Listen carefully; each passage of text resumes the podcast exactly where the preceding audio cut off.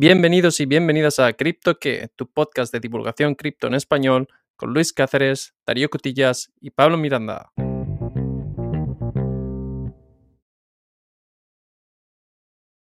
Muy buenas, Pablo. ¿Qué tal? ¿Cómo estás? Muy buenas, Luis. Todo bien por aquí, todo bien. ¿Qué tal estás tú? Yo estoy bien, la verdad. Teníamos ahí a medias un, un, proyecto interesante, muy interesante a mirar, con aplicaciones DeFi también, pero no nos ha dado tiempo a cerrarlo, así que vamos a mirar la actualidad y te lo cuento en la semana que viene. Eh, ¿Qué te parece? Perfecto, perfecto. Se viene episodio interesante la semana que viene. Eh, vamos a ver, esto como todo. Hay aplicaciones que en el fondo parecen complejas o que yo no acabo de entender, pero que luego una vez que las entiendo y las sintetizo, puede ser que sean relativamente sencillas. Es más el proceso de entender y pensar por qué alguien querría hacer esto y cómo van a financiar el proyecto. Eh, ya sabes, mi mentalidad de, product manager que, que, tiene que entender qué está pasando y todavía no hemos llegado ahí. Pero bueno, ¿has visto lo que ha pasado con, con, Kraken? Algo escuchado, algo escuchado de, Kraken y, y, la SEC. Quiero que, quiero que me lo cuentes. ¿Qué has escuchado? Solo por, solo por curiosidad. Eh, bueno, pues he escuchado algo sobre, sobre Kraken con, con la SEC. He escuchado una multa de 30 millones de dólares. He escuchado staking por ahí. Eh, ¿Qué nos puedes contar? Bueno, lo de la multa, luego podemos mirar a ver si confirmamos la cifra, pero en un principio la SEC, la Securities Exchange Commission de los Estados Unidos, sabes que siempre ha tenido este, este dilema que si las criptomonedas son securities o no, porque si lo son, tienen que ser eh, ofrecidas a un cierto tipo de perfil de inversor más cualificado eh, y por distintos mecanismos que si no lo fueran. Entonces, ha tenido siempre un ojo y hemos visto en el pasado cómo tiene un, test de hace un montón de tiempo con cuatro reglas básicas y ha estado detrás de ciertos proyectos cripto. Eh, esto no es noticia de por sí, tenemos otros episodios, creo que en el cual comentamos Tether, que se, que se explica bastante bien este tema. Lo que sí que es noticia es que esta semana el intercambio Kraken ha acordado cerrar sus operaciones de staking de criptomoneda para, para llegar a un acuerdo con la SEC, eh, que es ahí donde va la multa. En teoría cierran sus operaciones de staking y pagan una multa que si el, si el rumor lo tiene cierto es de unos 30 millones de dólares. Em, ¿Qué quiere decir esto? A día de hoy, Kraken, bueno, a día de hoy, a día de hace una semana, para dejarlo más sencillo, Kraken ofrecía unos cuantos servicios dentro de, su portfolio de productos. Y uno de ellos era el, eh, uno de los servicios que proporcionaba eh, préstamos de cripto, que en teoría podía llegar hasta un APY o un API de 24%. Esto también cierra. Eh, y luego el servicio de staking ofrecía recompensas en función de de lo que daba el propio protocolo del cual hicieras staking. Eh, vamos, sabes que todas las monedas que son, todos los tokens que se basan en proof of stake, eh, si tú stakeas o aportas tu, tu moneda para ayudar a las depositas, para, hacer, para ayudar a la verificación, eh, recibes recompensas por tener tu, tu cripto encerrada. Entonces, si bien en la mayoría no lo podías mover, te, te proporcionan unas recompensas relativamente seguras. Tenías tu dinero trabajando. Sin embargo, el tema es que em, la ACC, la Autoridad Financiera Americana, está persiguiendo el, el aspecto financiero de hacer staking. Esto quiere decir que nuestros amigos norteamericanos van a tener mucho más complicado poder hacer staking de sus monedas en intercambios relativamente fiables y conocidos. Claro, Kraken es un intercambio eh, del mismo estilo que Coinbase podría ser. Entonces, imagínate qué puede significar esto para, para el panorama, para otros, para otros intercambios que funcionan u operan de la misma manera. De hecho, te voy a comentar porque parece ser que ha habido pánico con esta noticia y en, en las últimas 24 horas han salido 5.000 millones de dólares. Eh, se han cambiado de cripto a moneda fiduciaria. Hay mucha gente que lo está que lo está hilando a esta noticia de, del tema de la SEC. Claro. El, tema es que el, esto en inglés se dice la silla, o imagino que será el alto cargo de la SEC, que se llama Gary Gensler.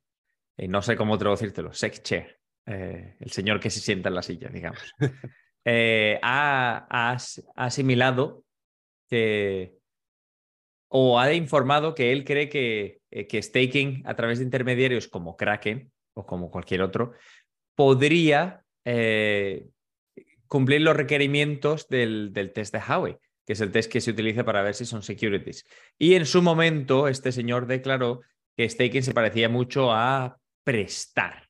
Claro.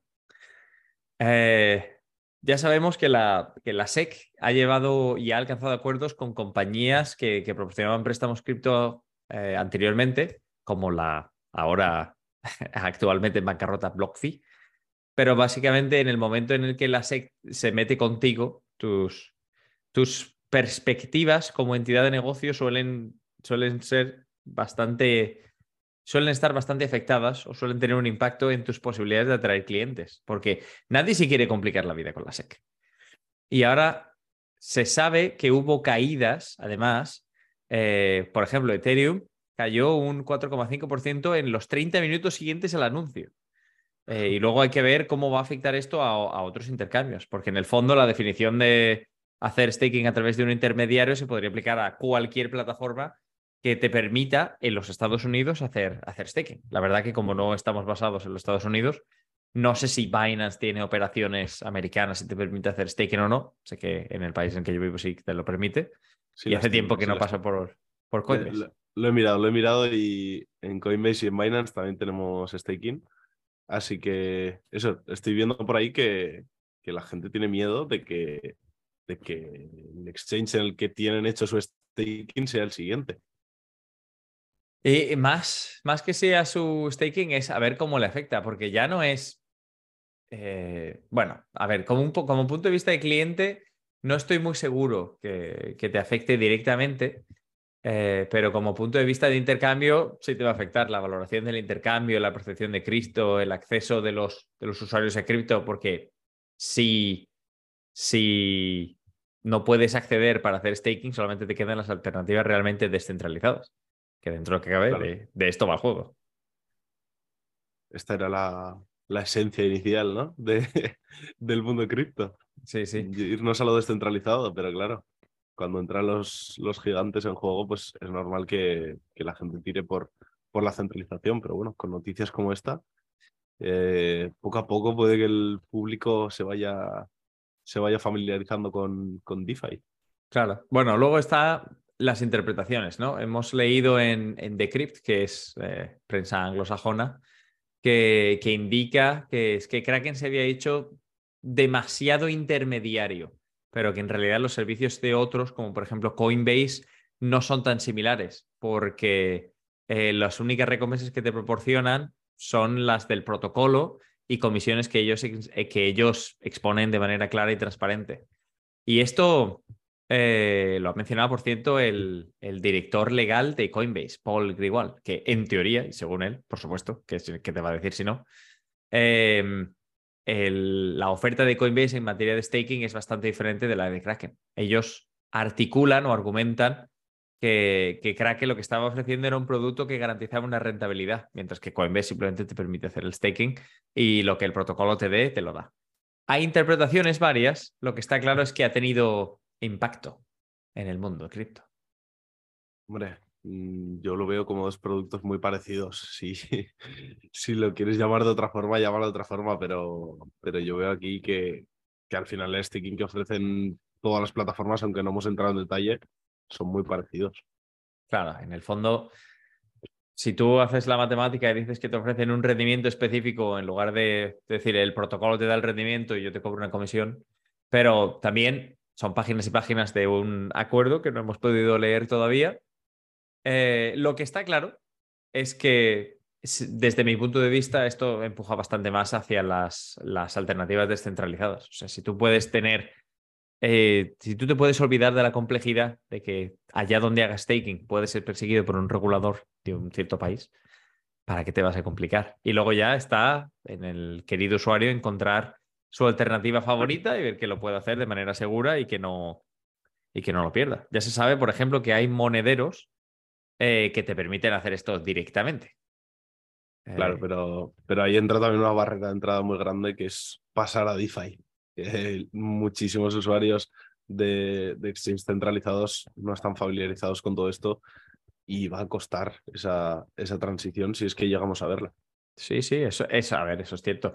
Hay monederos que te permiten hacerlo. Por ejemplo, yo lo he visto en el Exodus, que es uno de los monederos que utilizo, que te permite hacerlo directamente en algunas monedas. Eh, imagino que depende de, de lo que tengas, cómo lo tengas, habrás mirado más o menos. Podemos mirar ahora las alternativas descentralizadas, cuál nos gustas más y menos para futuros episodios, pero no es el tema del episodio, así que lo dejamos en el tintero. De hecho, lo dejamos. La semana que viene tocaremos este tema también. Puede ser, puede ser. Pablo, no chafes la sorpresa. Bueno, ¿qué más noticias han pasado durante la semana? Pues te traigo una noticia. Me ha parecido muy curiosa. Es, es rapidita, pero bueno, me ha parecido muy curiosa. Eh, ¿Nos vas a refrescar la memoria? ¿Qué- ¿De qué te suena Three Arrows Capital? Este no fue el primer fondo de capital riesgo que participó en aquella debacle, la debacle original, la de Celsius, 3AC, y había otro actor involucrado, aunque estamos hablando de hace un año y medio y ha pasado bastante de aquí al año y medio. Pero vamos, sí, uno de los primeros, eh, digamos, fondos involucrados, por no decir culpables, de alguna manera u otra. Sí, de hecho, donde desapareció un billón de dólares americanos, que no es poca cosa. Así que creo que muchos de nuestros oyentes se acordarán también de, de Arrows Capital. Y bueno, la noticia es que, que los fundadores de, de Three Arrows Capital han creado otra nueva empresa llamada Open Exchange, eh, asociada con, con los fundadores de CoinFlex, que es otro intercambio de criptomonedas. Eh, y se dedicarán nada más y nada menos que a luchar contra, contra estas bancarrotas en el mundo cripto. ¿Qué te parece? Hombre, desde luego no se puede decir que no estén proporcionando servicio a sus clientes, teniendo en cuenta que, que en su día eh, pidieron prestado un montón de billones para soportar sus actividades de trading y que, en teoría deben 3,5 billones de dólares en, o al menos se les reclaman 3,5 billones, eh, tiene, tiene cuota de mercado el hacer una, crear una nueva compañía para reclamar. Me sorprende, ¿se sabe si son los, los mismos? Son los mismos de Three Arrows Capital, que de hecho, en, entre las, las empresas por las que dicen que, que lucharán, está Three Arrows Capital. Que- Claro. Nos hemos dado cuenta que hay una oportunidad en el mercado, que es todos aquellos que en su momento perdieron tu dinero, tú puedes intentar reclamarlo. y lo sabemos porque nosotros fuimos de los primeros en hacer esto. es que sabemos. ¿Se sabe cuál es el, cuál es el mecanismo? ¿Cómo van a ofrecer a los eh, clientes la posibilidad de reclamar? De momento no, no he podido ver mucho más. No sé si hay información sobre ello. Yo he estado buscando y no he encontrado gran cosa sobre cómo lo harán. Pero bueno, te- sí que te puedo decir la lista de, de empresas principales contra las que reclamarán, que nos suenan todas aquí. FTX, Voyager, Celsius, Genesis y Three Arrows Capital. Sí, las hemos comentado todos, oh, evidentemente. Entonces, me sorprendería, o digamos, la, la pregunta del millón es si lo van a hacer de manera descentralizada. O sea, si van a crear un token para que la gente lo compre y de todos estos, em, digamos, eh, créditos que les tienen que devolver, si, si por su acción directa van, esperan tener alguna recompensa. O sea, esa es la parte que me ha quedado más, em, más pendiente para ver si, si básicamente si es una empresa normal con un atajo de abogados o si tiene algo que ver con el mundo cripto en esta ocasión. A ver, la propuesta en sí, ellos dicen que van a crear el intercambio de criptomonedas más transparente del mundo. Entonces, yo sí que creo que, irá por tema de fees y demás dentro del intercambio.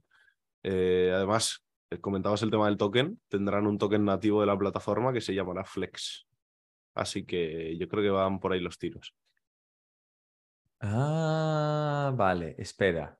Entonces, puede ser que sea un intercambio para intercambiar tokens que básicamente han, han sido parte de bancarrota. O sea, tú puedes intercambiar eh, tu token de FTX o de Voyager o de Celsius o de cualquier otra plataforma, sabiendo que ahora mismo no tiene valor, pero que en el futuro igual sí. O sea, que al menos te puedes librar de él y alguien hay que puede seguir esa, esa petición contra FTX. Digamos que es una manera de aportar liquidez a la gente que no la tiene porque tiene el token ahí eh, pendiente sin nada de valor. Y, hay gente que puede soportar, quizá aguantar el proceso durante mucho más tiempo. Es interesante, si es esto. O sea, lo que estás leyendo es que el intercambio eh, solo habrá tokens que han estado involucrados en bancarrotas. Eh, sí, que en teoría tienen un, un intercambio nativo que se llama Flex, si no lo veo mal, pero que en un principio te puede, te puede permitir eh, traspasar estos tokens de, eh, digamos, a ver, como quien dice, un token basura. Yo todavía tengo algo de Luna de cuando se fue a Garrete y lo tengo en plan in memoria, como quien dice, pero si quisiera en algún momento eh, intercambiarlo, al parecer este intercambio me puede permitir hacerlo, aunque no creo que hubiera mucha gente que quisiera Luna por ningún motivo, pero igual alguien hay que quiera cambiarlo por FTX y hay alguien que quiere tener, pues eso, quiere decir, tengo un token de Luna, yo estuve allí. Es apasionante. Hay gente cambiando Luna por FTX. Entonces, como en los videojuegos, cuando cambias eh, un jugador, digamos, mejorable por otro, y dices, sí, sí, este me vale por, eh, porque, porque tiene esta característica especial que a mí me va bien. Y el otro diciendo, este a mí me vale porque a lo mejor es alto y fuerte y en un juego de fútbol. Y el, y otro te dice, este me vale porque es rápido. dices, pues no sabe pasar el balón, eso es lo de menos. Para cómo juego yo, a mí me vale. Eh, bueno, mira, eh, puede ser interesante. Todavía no acabo de entender. Sí, o sea, entiendo el hecho de que permita el intercambio de unos a otros y tal, pero no acabo de entender si es que van a intentar mejorar el ecosistema, si no, eh, eso de, de sí, hemos aprendido, vamos a mejorar y tal, no, no le veo mucho sentido. Si pretenden ayudar a la gente a recuperar su dinero de alguna manera, vale. Si es simplemente un exchange que te permite cambiar tokens que están medio muertos, pues mucho, mucho nos aporta la comunidad. Igual todavía no hemos entendido el kit de la cuestión, como quien dice. A ver, eh, ellos lo que comentan es que quieren tapar eh, esas. Hay unas pérdidas que ellos estiman en 20 mil millones de dólares en reclamaciones en bancarrota y, y, ellos quieren taparlas. Yo creo que será por tema de fees y demás en las transacciones dentro del intercambio. Mm, sí que como comentas, igual no estamos entendiendo todavía lo que es el, el, modelo de negocio real, pero bueno, lo que está claro es que hay gente que sigue confiando en ellos porque han recaudado ya 25 millones de dólares para este proyecto. Así Sí, sí. De hecho, estaba entrando en la página opnx.com para aquellos curiosos y pone, ¿tienes dinero atascado en una plataforma cripto? Intercambia tus derechos, o sea, digamos, el dinero que te deben, el token, o manténlo como margen de, del portfolio en OpenX, Open Exchange, y te sacan el logo de todas las fallidas, FTX, Genesis, Celsius, BlockFi, Voyager, Three Arrows Capital, Hodlnaut, eh, Mount Gox, sí que vamos atrás en tiempo, sí, Vault, Zipmex. Y te lo, te lo dice, sí, efectivamente, hay más de 20 millones de dólares de, de reclamantes buscando una solución. Esto incluye todas estas empresas que hemos citado anteriormente. La mayoría de los, de los reclamantes, digamos, de los adeudados o de los acreedores, ni siquiera han eh, rellenado su información por si en algún momento pudieran cobrar. Más del 90%, qué barbaridad. La necesidad es clara, tiene que haber un proceso por el cual eh, toda esta gente que tiene estos tokens pueda proporcionar su información y pueda unirse a la reclamación para así poder, eh, digamos, ¿cómo explicaría esto?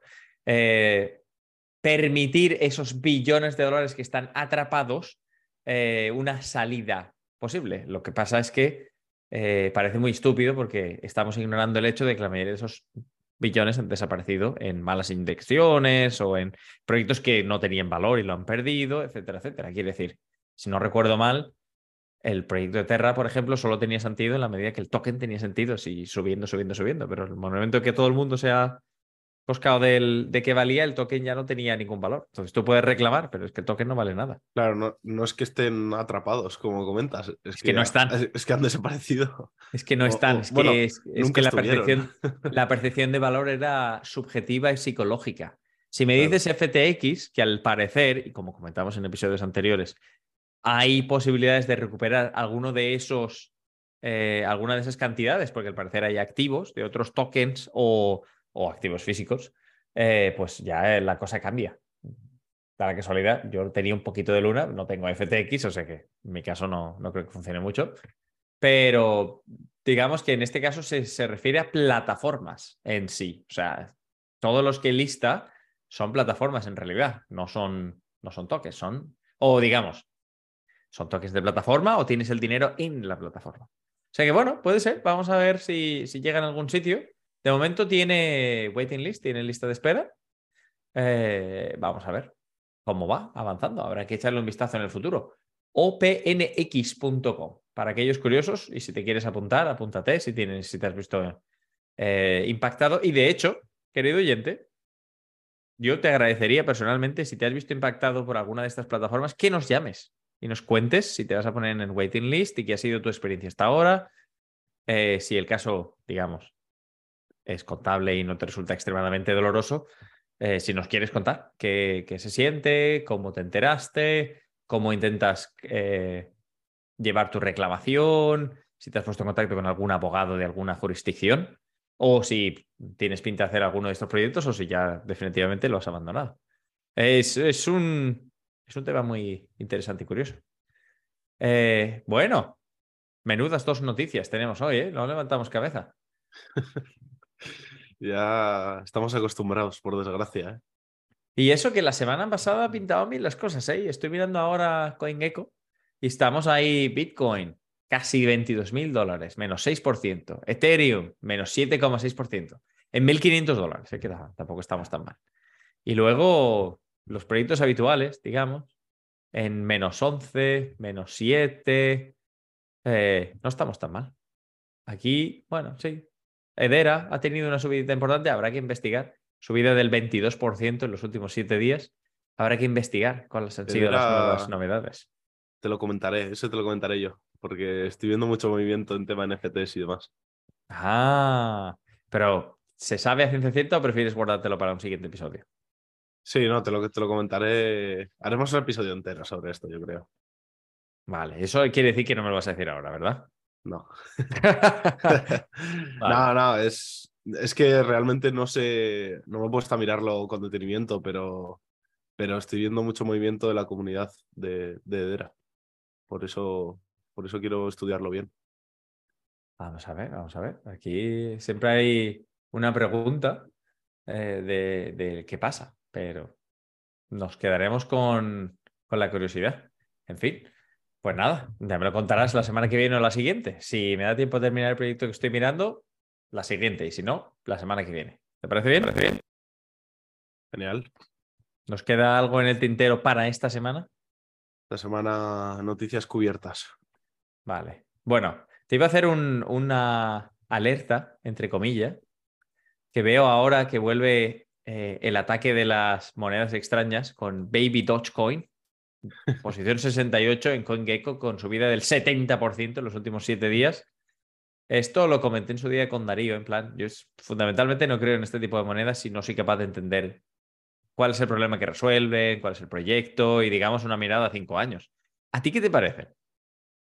A mí me parece que no es que tú no seas capaz, es que no existe un, una razón de ser para estas monedas, porque eh, realmente Shiba eh, hablaban de que iban a crear un intercambio y demás. No sé si lo crearon, yo creo que sí, pero no está resolviendo ningún problema nuevo. O sea, simplemente es por, por rellenar la moneda, yo creo, y aportarle liquidez, pero no sé. Yo, yo tampoco veo mucho sentido aquí.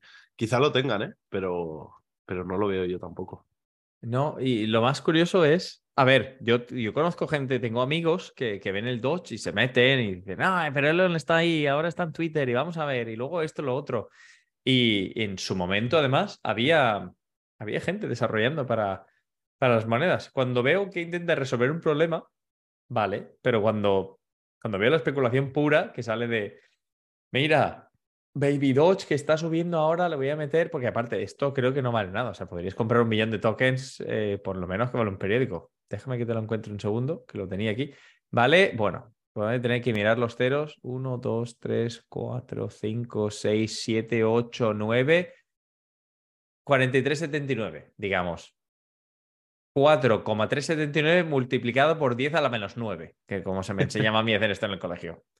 Digamos que con, con 10 céntimos te podrías comprar unos 100.000 o un, millón CJ2 de este token. Entonces, meter aquí, sin embargo, macho, en materia de volumen, 38 millones en las últimas 24 horas con un market cap de 700 millones de dólares. Que esto no. Eso es lo que a mí me sorprende. ¿Quién mete 700 millones de dólares aquí, macho? Esa es mi, pregunta fundamental. Hombre, pues a ver, es que realmente, como comentas, Dodge por lo menos tiene detrás a Elon que en todo lo, lo tiene, que haga... lo tiene mareando, pero no tiene nada que ver con el proyecto, más allá de. Claro, pero en todo lo que haga, sabes que lo va a querer meter con calzador donde sea. Entonces, tienes ese, ese activo, por lo menos esa seguridad. Pero como comentas, en este Baby Dodge, por ejemplo, yo es que me imagino a un chaval de 15 años en su habitación creando todo esto, tío. Eh, pues hombre, todo lo que tienes que hacer es un fork de un proyecto existente, cambiar el nombre y publicarlo. Pero vamos, eh, tienes el volumen de intercambio pasa en OKX, que es nuestro último episodio, o el anterior. Y, luego se puede acceder en, en PancakeSwap y Baby Dodge Swap, que tienen un intercambio, al eh, de estos descentralizados, y BKX y Gate.io. O sea que ni siquiera es intercambios de los, de los grandes. O sea, no es que Binance lo haya listado y haya subido, digamos. Ah, pero puede ser porque Baby Dogecoin acaba de expandir a la red de Ethereum. Vale, vale. Esto habrá que. Habrá que mirar alguno de estos proyectitos, digamos, en estos. En, en corto espacio de tiempo para ver si realmente están resolviendo algún problema o si simplemente es una copia. No, de aquí... En su momento el Shiba o el Doge. Claro, ya sabes, bueno, esta práctica que se suele hacer de, juntarse un grupo de personas, empezar a pumpear el token metiendo, metiendo millones por un tubo hasta que entre, hasta que llega el mainstream, ¿no? Que llegue a Twitter, se empieza a viralizar y ahí es cuando recogen los beneficios. Entonces, pues bueno. Es, el problema es que esta es la imagen que, que suele llegar al exterior del mundo cripto. Es verdad, pero es que hay, a ver, nos hemos salido de topic completamente, pero hay muchísimos influencers que se ponen, hacen un post, te cuentan el roadmap, no te cuentan nada de los inconvenientes y dicen, sí, sí, métele a este proyecto. Y ellos tienen ahí ya de, mano comprado mil tokens, lo ve su audiencia, en plan, gente que tiene 40, 50 mil seguidores como mínimo a, a un millón o más. Y lo compran y cuando ve que hay movimiento, pum, venden, dinero fácil y te quedas tú con el riesgo. Que eh, no voy a acusar a nadie porque no se sabe, pero hay algunos que sí que han sido acusados de este tipo de prácticas. Eh, hay que siempre hacer su propio research, como se dice, haz tus propias investigaciones. No pongas el. No confíes ni siquiera en nosotros y eso que nosotros te contamos literalmente lo que vemos. Y a veces, como siempre, nos equivocamos porque pues o no lo hemos mirado bien, o no lo hemos entendido, o nos hemos Em, nos ha faltado ver perspectiva en el mercado o tiempo. Eh, puede ser. Mira, eso te da más seguridad todavía que ni aun haciendo tu propia investigación estás seguro de que la vas a, de que, de que la vas a resolver. O sea, imagínate si no la haces y te fías en otro.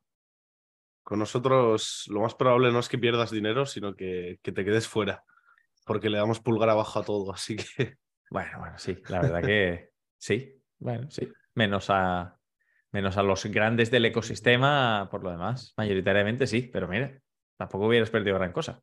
De hecho, siempre, mm, yo lo solía comentar, estoy, sabes que yo me suscribo a 800 mil millones de newsletters, me encanta, y las leo por las mañanas, pongo al lado de la chimenea, tengo el café en la mano y empiezo a leer, a ojear, como quien dice, no da tiempo a leer 20 correos. Y, y de esas newsletters, eh, veo que los portfolios, aquellos que anuncian portfolio, se va reduciendo el número de, monedas, pasan de 20 a 10, ahora estamos en 5. El, 5 y suelen ser stablecoins, Bitcoin, Ethereum, proyecto 1, proyecto 2. Y proyecto 1, proyecto 2 suelen ser, digamos, del top 20 proyectos que este grupo ha, dicho tengo fe o que, que, tienen algún tipo de conexión con el equipo y les parece genuino. O sea que no, se ha reducido mucho el margen y por eso habrá bastante menos eh, capital en el mercado. También es síntoma de la coyuntura. Hombre, por cierto, En materia, de en materia de portfolio, ¿cómo vas? Va, y con esto cerramos, que luego siempre nos enrollamos. ¿Cómo va tu portfolio? Yo, es que me pasó lo que acabas de comentar. Estás en, pleno bull market, que, que, sube todo, entonces compras por todos los lados. Pero, pero ya últimamente, en los últimos meses, ya, ya te dije que, que mi portafolio está siendo Bitcoin y Ethereum. Cada vez crece más el porcentaje de las dos. Así que, bueno, mantengo stablecoins todavía. No me fío de, estas subidas y sigo comprando poco a poco. Así que, así que eso es, más o menos. Ah, está bien. Sí, sí, a ver, el mío siempre ha sido fundamentalmente Bitcoin y Ethereum. Eh, siempre hay, hay proyectos que siempre me han llamado la atención, pero que nunca llega a entrar. Eh, como por ejemplo eh, Monero, que en su día lo miramos y me pareció que para la naturaleza descentralizada del mundo cripto, añadir la capa de privacidad tiene mucho sentido, pero que no llegué a entrar. Y luego tengo algo menor en los potenciales killers, pero, pero muy menor. O sea, un poquito de Solana, un poquito de Avalanche, ya está, y lo dejamos. Y es, es anecdótico, como quien dice. Yo estoy ahí, bueno, iba a decir atrapado, pero realmente no me preocupa pero bueno, tengo bastante Polkadot también. Me gustó el tema de las parachains y demás que estaban construyendo. Y bueno, lo tengo en pérdidas, evidentemente, pero bueno. Pero, casi todo lo que compraste en 2021 o principio de 2022 estará en pérdidas ahora. Sí, sí, por eso. Tengo, tengo fe ahí en, en Polkadot también. ¿No llegaste, ¿No llegaste a meter nada a Polygon en ningún momento de tu vida? Sí, sí, Polygon de hecho tenía bastante, pero no sé cuándo fue que vendí todo y, no he vuelto a comprar. Pero sí, también, joder. Eso pasa, la verdad que Polygon si hubieras comprado en 2000, en enero de 2021 te hubieras coronado porque estaba a 3 céntimos y ahora está a 1,23, pero como todo. Si mi abuela tuviera ruedas, no sería mi abuela, sería una motocicleta, se llamaría Vespa. Así que fácil de decirlo a retrospectiva. Bueno, Pablo, como siempre, un placer. Gracias por haber traído las noticias más relevantes del día, incluso una en la cual no esperaba contarte, pero te acabo contando, que es la de Kraken. La próxima vez, espero con ilusión el proyecto que, me vas a contar. Eh, y, si, y si no, te lo contaré yo. Que ya imagino haber terminado el análisis ese tan maravilloso. A ver si, si nos traemos algo entre manos o no. Venga, genial. Pues lo dejamos para la semana que viene. Pero antes, como siempre, hay que decirle a los oyentes cómo nos pueden encontrar. Pues nos pueden encontrar como siempre en Twitter en barra baja cripto que con i latina, que, que se nos equivocan. Y eh, por correo en preguntas arroba criptoque.com. Perfecto. Pues, querido Pablo, como siempre, muchísimas gracias. Querido oyente, como siempre, una semana más. Muchas gracias por escucharnos. Nos escuchamos en la próxima. Un abrazo. Chao. Another day is here, and you're ready for it. What to wear? Check. Breakfast, lunch, and dinner? Check. Planning for what's next and how to save for it? That's where Bank of America can help. For your financial to dos, Bank of America has experts ready to help get you closer to your goals. Get started at one of our local financial centers or 24-7 in our mobile banking app. Find a location near you at bankofamerica.com slash talk to us. What would you like the power to do? Mobile banking requires downloading the app and is only available for select devices. Message and data rates may apply. Bank of America and a member FDIC.